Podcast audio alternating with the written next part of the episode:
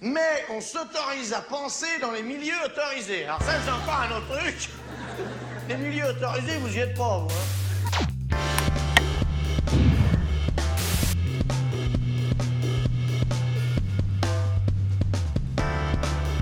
Bonjour à tous, merci d'être avec nous pour ce nouvel épisode d'Ozap. On s'autorise à penser. Une fois n'est pas coutume, on reçoit aujourd'hui un écrivain, Camille Brunel. Salut Julien. Salut Camille. Merci pour l'invitation. Merci beaucoup d'être là. Ça fait longtemps qu'on se croise. Mm, mm, Il y a un peu plus d'une dizaine d'années, euh, j'avais beaucoup aimé ton premier livre qui était Une vie imaginaire de Lautréamont, mm qui était paru dans la belle collection de l'Arbalète chez Gallimard. Euh, c'était un livre étrange. Euh, tu dis que c'est un livre historique. C'était un livre en tout cas qui prenait à bras le corps, qui s'engageait, qui prolongeait l'univers bizarre de, de Lautréamont, extra-humain, euh, pré-surréaliste, mm, mm, euh, plein de métamorphoses en quelque sorte. Et métamorphose, d'ailleurs, c'est un, des euh, titres euh, de l'un des livres depuis, que, tu as, que tu as fait depuis.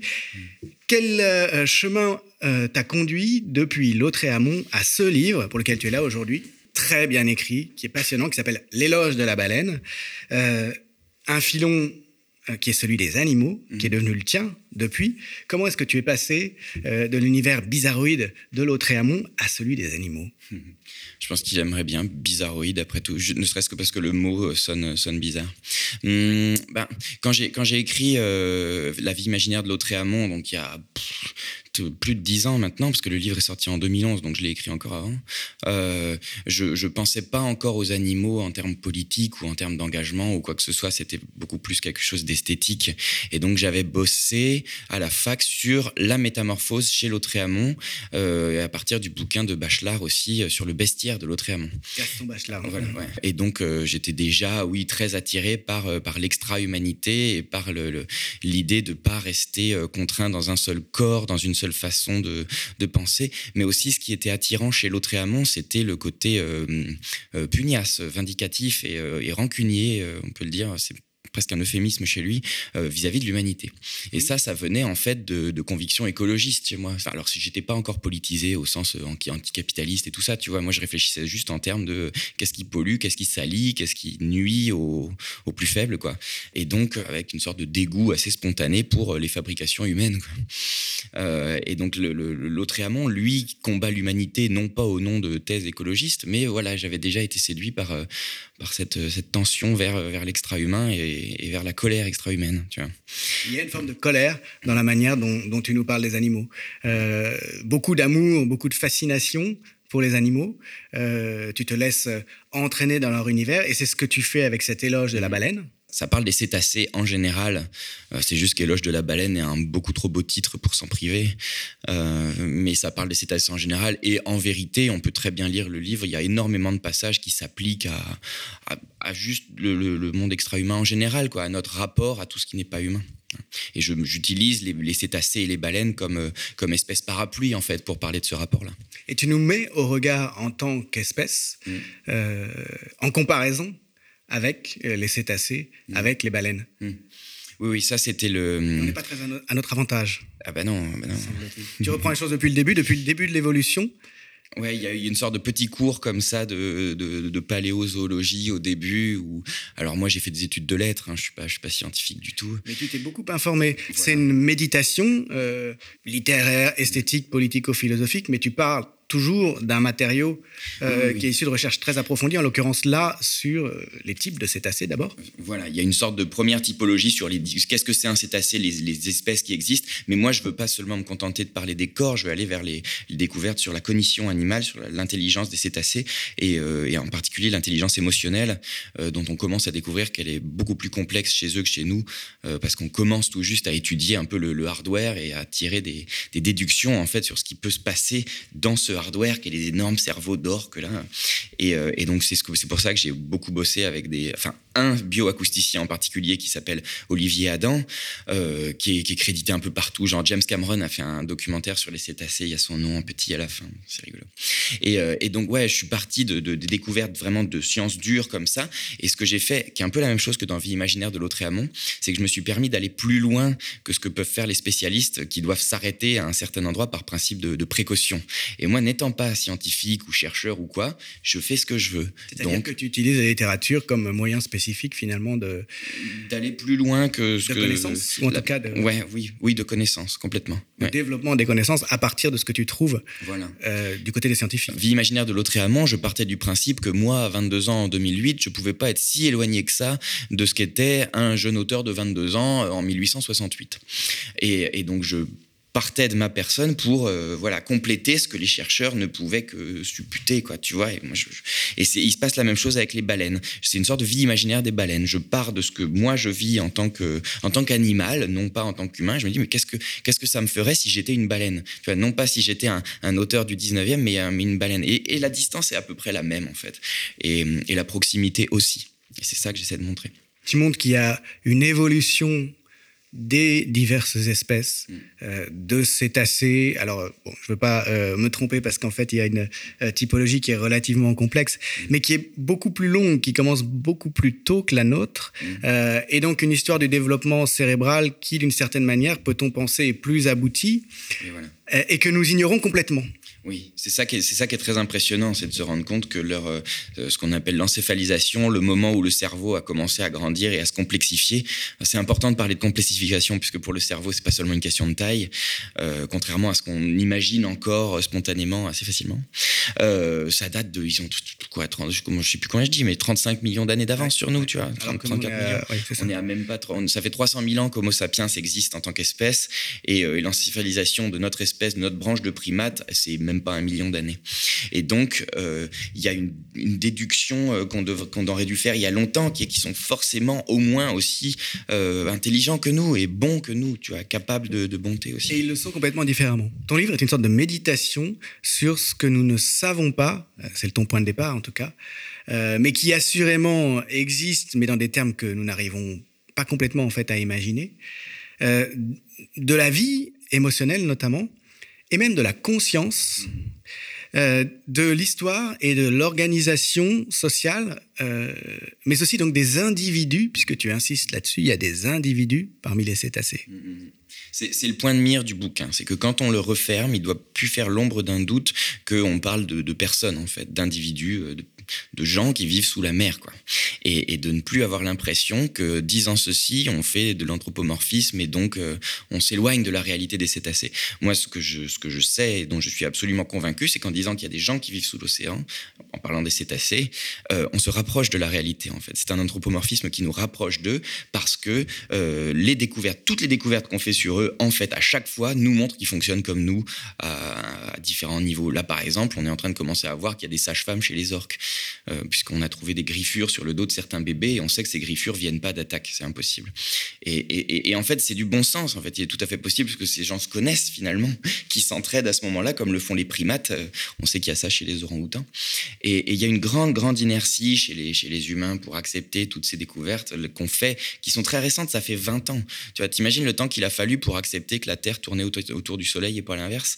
Euh, ce serait pas mal si on allait un tout petit peu plus vite pour reconnaître que, parce que justement, il y a urgence, ils sont en train de disparaître, pour reconnaître que euh, qu'on n'est pas les seules personnes sur Terre, quoi, que les humains sont pas les seuls à, alors j'en parle à un moment donné, à, avoir conquis le royaume de la conscience ces déclarations scientifiques, elles sont, elles, elles sont là. hein. C'est la, c'est la, la fameuse déclaration de Cambridge de 2012, euh, où justement une, il y a eu un consensus scientifique sur ce que j'appelle le hardware, sur le matos euh, neuronal qui permet d'être conscient de soi-même. C'est le fondement matériel. Ouais, voilà, les, ce qu'ils appellent les substrats neurologiques euh, nécessaires à la formation de la conscience. Et donc, ça fait dix ans maintenant qu'on sait que l'intégralité des vertébrés a ça, à la formation de la conscience. Tu vois, c'est fort, hein, c'est pas rien. Maintenant, si on passe euh, dans, les, dans les médias et qu'on dit que les animaux sont conscients, on- il y a encore des gens pour nous dire Oh, attention, anthropomorphisme. Bah ouais, ça fait dix ans, il faudra encore une ou deux générations pour que ça coule de source. Et donc, ce bouquin-là, c'est une façon de mettre le turbo et de dire Non, mais c'est bon, allons, allons tout de suite à la case d'après, reconnaissons, euh, reconnaissons ces, ces espèces non pas comme des, euh, des éléments de- de- d'une grande machinerie écologique à, à défendre, mais comme des, des- des peuples, des sortes de peuples premiers, quoi, en quelque sorte. Il y a une forte dimension politique, Mm. outre la dimension plus puissante encore, je trouve, euh, qui est finalement euh, d'ordre euh, esthétique et cognitif. hein. C'est-à-dire que, comme tu le disais, c'est à la ça nous rapproche à la fois ces connaissances de plus en plus précises que l'on a. La conscience aussi qu'il y a tout un continent totalement ignoré du savoir humain sur le fonctionnement de, de l'univers animal. Ça nous rapproche d'eux et en même temps, ça nous dépayse complètement. Et tu parles de décolonisation des animaux. Ben oui, oui. Il y a ça dans la, la guérilla des animaux, le bouquin que j'ai sorti en 2018 sur un personnage qui venge les animaux sauvages comme ça à droite à gauche et il dit qu'il lance la première guerre de décolonisation du monde euh, justement pour re- reprendre des territoires aux, aux humains comme ça. C'est-à-dire qu'on est parti d'une situation qui est celle, euh, euh, si on commence là, du droit romain, de l'Antiquité, Mm. pour lequel l'animal est une chose. Mm. Euh, et on en arrive euh, aujourd'hui euh, avec les progrès encore faibles, comme tu le dis, de, des différents savoirs zoologiques, hein, de plus en plus à l'idée que non seulement les animaux ne sont pas une chose, mais ce sont des individus. Il y a une individuation Mm. parce qu'il y a une conscience animale. Oui, oui, qui se, qui se reconnaissent entre eux. Ils sont pas tous les mêmes en fonction de leur environnement et de leur vécu. Euh, on sait que, euh, mais ça, c'est encore une fois, c'est extrêmement récent. C'est pour ça que pendant les premières pages du livre, j'insiste sur ce qu'on ne sait pas. On a l'impression qu'on est, que, que comme on a des, des smartphones et qu'on va dans l'espace, c'est impossible qu'on soit au- autant à la ramasse sur quelque chose d'aussi évident que des animaux qui nous fréquentent depuis toujours. Or, c'est le cas. On est extrêmement à la ramasse. Ce sont des créatures qui se connaissent entre elles. Euh, qui ont des, On sait par exemple que les orques, euh, en fonction du dialecte que- qu'elles parlent, euh, ne sont pas forcément interfécondes. C'est-à-dire que ce qu'on utilisait à l'époque comme un critère de spéciation pour différencier les espèces entre elles, l'interfécondité, ne suffit pas, puisque maintenant on sait que ces orques, parce qu'elles ne parlent pas la même langue, le même dialecte, ça se joue autour de l'île de Vancouver, alors même qu'elles pourraient se reproduire entre elles, ne le font pas. Euh, et donc, on se retrouve à devoir euh, réenvisager notre façon de, de parler de, de- de ces peuples-là, en fait, de ces clans, parce que c'est le terme employé, de ces clans d'orques. Il souligne que euh, nous, on voit ça comme des espèces. Euh, il y a une dimension d'individuation, mais il y a aussi, et c'est pour ça qu'à la limite, on peut plus, ça n'a plus de sens de parler d'espèces, hein, si j'ai bien compris. En réalité, au, au sein de ce qui nous apparaît comme une même espèce, il y a des régions, il y a plus que des familles, des nations en fait. Ouais, des nations, des clans, des, des groupes. Alors que- sur, les, sur les orques de Vancouver, c'est très compliqué parce qu'il y a, y a l'espèce de grand groupe des espèces et puis après ça se divise en, en pods, en clans, en familles. en- et, euh, et ça, mais ça fait, c'est très très récent. Ça fait 20 ans qu'on sait le faire parce qu'on n'avait juste pas la technologie pour mettre les micros sous l'eau et écouter. C'est très difficile de comprendre comment parlent les cétacés parce que quand ils communiquent, leur bouche ne bouge pas. Les cachalots, ils, ils fonctionnent par euh, clic, mais leur mâchoire est complètement immobile. Donc vous allez avoir un concert de clics autour de vous avec des, des visages en quelque sorte euh, impassibles. Et donc on commence tout juste à avoir les, méthodes de triangulation du son pour savoir qui dit quoi à qui, dans quel... euh, et, voilà, c'est- très très récent. Et du coup, ça, amène, oui, où tu, me parlais de, mon engagement politique tout à l'heure, ça amène à repenser la façon de- d'envisager ces animaux-là dans le, droit, en fait. On se comporte encore avec les, animaux comme on se comportait avec les humains quand on se permettait de spolier leurs terres sans, sans se poser de questions morales. C'est-à-dire que si on arrivait dans un territoire et qu'il n'y avait pas encore euh, le groupe dominant qui s'y était implanté, on considérait qu'on était chez personne, euh, terra nullius. euh, et ça, on le fait encore avec les animaux. Et on commence tout juste à dire, c'est pas parce que dans une forêt, il y a que des oiseaux et des petits mammifères qu'il y a personne et que cette terre n'appartient à personne. Et, donc moi, je suis très très marqué par un bouquin euh, de, de Sue Donaldson et Will Kimlicka qui s'appelle Zoopolis. C'est sorti il y a une dizaine d'années.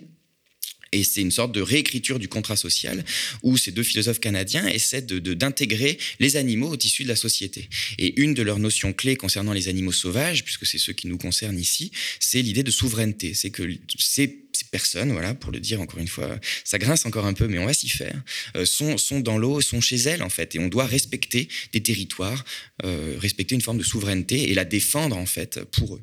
Elles ont le droit de disposer d'elles-mêmes, donc. Hein, ouais. C'est ça la souveraineté. Alors, ton livre part de toute une série de savoirs. Euh, Jusque-là, on, a évoqué euh, la zoologie, euh, les connaissances d'éthologie que l'on a sur les animaux. Il part aussi de l'histoire, bien sûr. Et en matière de cétacés, le moins qu'on puisse dire, c'est que c'est une histoire, en tout cas depuis l'apparition de l'humanité, c'est-à-dire une date très récente. C'est une histoire absolument terrible de destruction. Tu as des pages terribles sur, en, en particulier, la, la chasse à la baleine, qui a Mhm. décimé, Il y a un euh, chapitre qui évidemment. s'appelle l'enfer. ouais. Ouais. Ouais.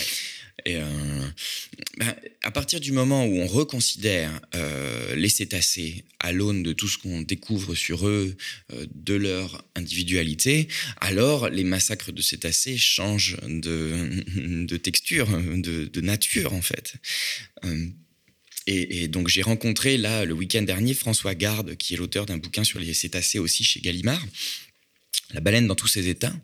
Et, euh, donc il vient me voir et puis il me dit bah, alors il paraît que tu as dit du mal de mon bouquin euh, dans le monde. Et, en fait, bon, euh, sur le coup, euh, j'ai bien été obligé d'assumer. Mais effectivement, dans son livre, il est question de pêche baleinière, mais euh, il n'est absolument pas question d'en parler différemment. C'est-à-dire qu'il y a des pages qui m'avaient vraiment, vraiment fait grincer, où il regrette en quelque sorte une forme de d'air épique.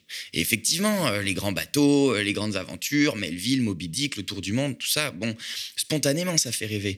Mais, mais on, on peut plus se permettre d'écrire des bouquins euh, sur les cétacés en, restant spontané. il faut les écrire en, en, en, tenant compte de tout ce qu'on sait sur eux et qui est extrêmement récent, encore une fois. Et, et quand on connaît maintenant les relations familiales qu'il y avait chez les cachalots. Le, le, le, les, on lit plus Moby Dick pareil du tout quoi. Et, François Garde m'a dit mais moi je refuse d'émettre un jugement moral rétrospectif. Et je lui dis bah voilà c'est ce qui nous sépare. Moi oui et je pense qu'il faut.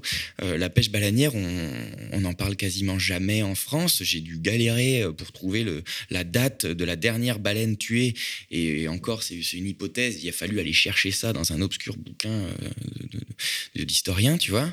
Euh, alors ça remonte aux années 50 mais encore une fois, je pense qu'il y a encore des recherches à faire pour savoir quand la dernière baleine a transité par des ports français, tu vois, potentiellement tuée par une baleinière d'une autre euh, nationalité.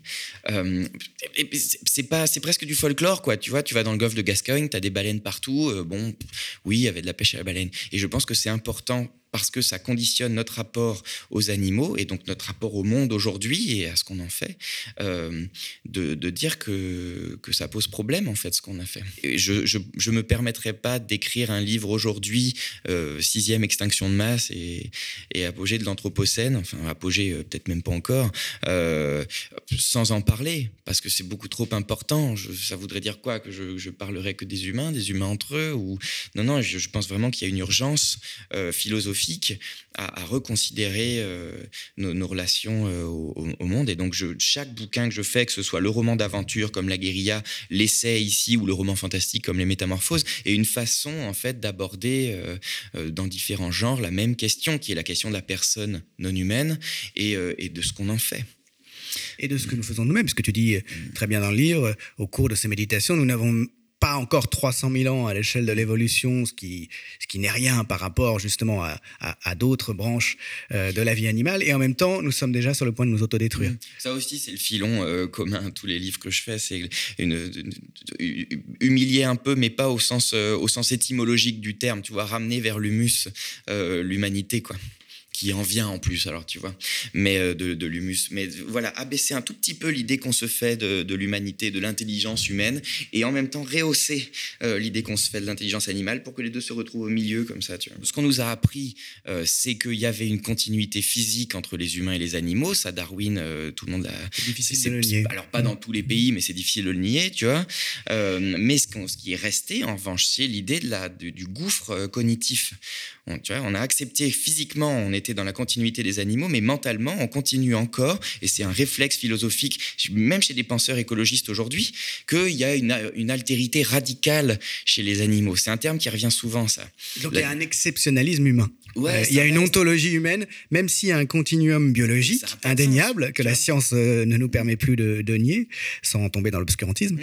En revanche, euh, au plan ontologique, au plan de nature de l'être, alors je ne sais pas si ce serait spirituel, en tout cas, on, on est il y a une rupture radicale entre l'humain et le règne animal. Même et... chez les athées, on garde ce truc un peu religieux de, euh, de l'illumination qui fait qu'il euh, y a une différence ontologique entre euh, l'humanité et tout le reste. Sauf que l'esprit, le, il vient de la viande, quoi. il vient mais du corps, il y a une continuité, euh, et ça Darwin l'écrit aussi, c'est juste qu'on l'a un peu moins retenu, il y a une continuité cognitive et une continuité physique. Mais si tu remets en cause ça, cette, mmh. ce son, cette radicale différenciation ontologique entre ce qui est humain et, et ce, qui, et ce qui est est animal sans être humain, euh, tu remets tout en cause en fait. Mmh, oui, c'est assez vexant. hein.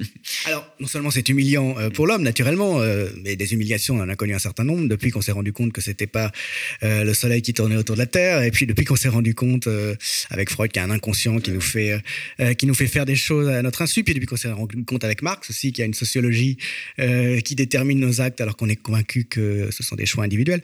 Donc, c'est un ultime, comment dire, un- une ultime humiliation que de nous rendre compte qu'il n'y a pas d'exceptionnalisme humain. Bah, ultime, ouais, parce que je vois pas trop ce qu'il pourrait y avoir de, de plus après. Mais déjà, gérer celle-là, on est bien loin euh, Ah bah, d'y être faut tout arrivé, changer, oui. Euh, les conséquences sont absolument euh, phénoménales. Euh, Et c'est pour ça que ça me paraît précieux et que j'ai pas l'impression de, de perdre mon temps en ne parlant que d'animaux et de, de notre relation à eux, parce que je sais que c'est, je suis absolument convaincu que c'est à la racine des relations entre humains aussi.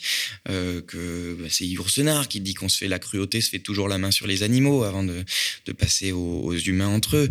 Donc oui, c'est une façon de, d'appeler à une euh, à une façon plus plus à une société plus juste et moins violente.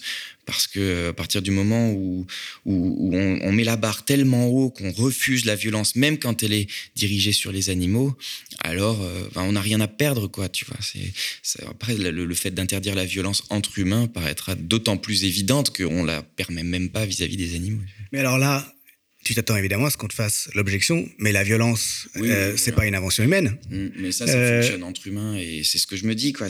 Il y a aussi une violence animale évidente Mm, euh, qui est sous les yeux de tout le monde. Mm, mm, mm. Qu'est-ce qui différencie la violence humaine et qu'est-ce qui la fait illégitime Mm. euh, eu égard à la violence animale inscrite dans les, dans les comportements des espèces?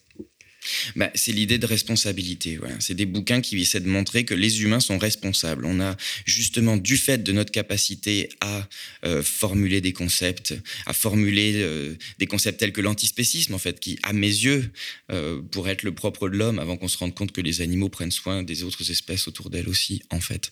Mais, cette, capacité à, écrire des bouquins comme celui-là, là, pour le coup, je vais pas nier que si j'étais un chat, je l'aurais pas fait. Ça nous donne une responsabilité, ça nous donne une, euh, Est-ce ouais, que, voilà, un euh, rôle à jouer. Est-ce que, au fond, cette responsabilité, elle vient pas surtout, indépendamment du fait qu'on on a ces capacités cognitives ou ces capacités d'a- d'action sur la nature, euh, est-ce que ça vient pas euh, surtout du fait que nos capacités d'action sur la nature sont telles qu'on est en train de la détruire, en fait? Ah oui, oui, ça c'est très clair. Hum, Mais alors attends, voir. Il y a, il y a un mot que j'utilise jamais dans le bouquin, c'est le mot de nature. Parce qu'on on, on parle encore très souvent aujourd'hui, encore une fois, même chez les gens qui prétendent, enfin qui veulent sincèrement défendre les animaux, ils parlent de nature. Ils expliquent que l'humain fait partie de la nature, hum, que l'opposition nature-culture euh, est en fait euh, artificielle, factice et que L'anthropologie Voilà, ça en cause euh, depuis longtemps maintenant. Mais au, au final, quand on emploie le simple fait d'employer le mot nature pour dire il faut la défendre, c'est une façon de rejouer cette On opposition. reconduit cette Voilà. opposition.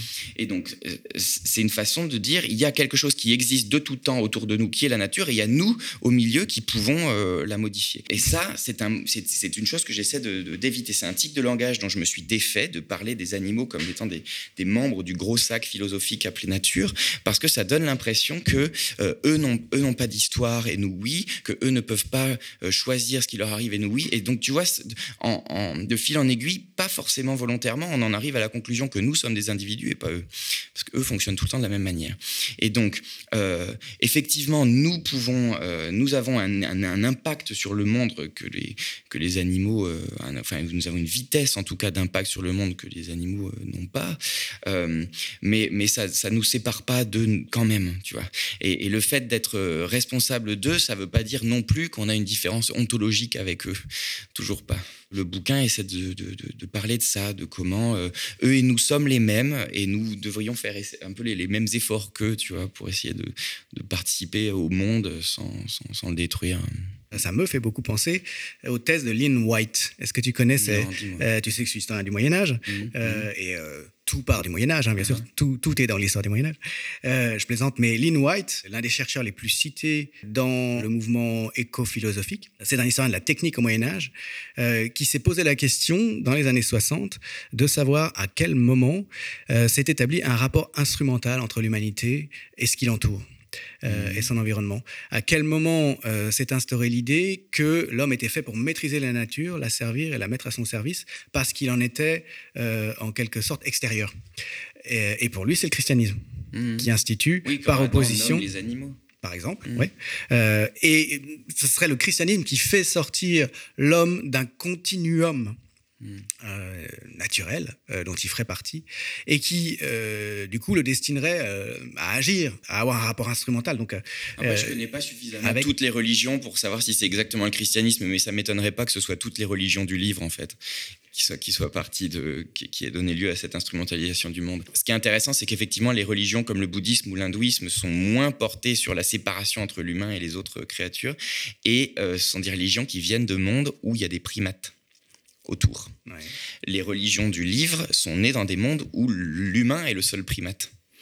Euh, tu vois, il n'y a, pas de- y a pas de gorille euh, en Palestine, il n'y a, pas de- y a pas de chimpanzé en France. y a pas de- et, euh, et- et à partir du moment où tu es le seul primate et où toutes les autres créatures ne te ressemblent pas, tu vas être plus porté à, à imaginer euh, des mythes qui qui vont justifier ton exceptionnalité que en Inde ou au Japon où tu as des macaques qui prennent des bains à côté de toi dans l'eau chaude, qui lavent leur bouffe, qui s'occupent de leurs gosses.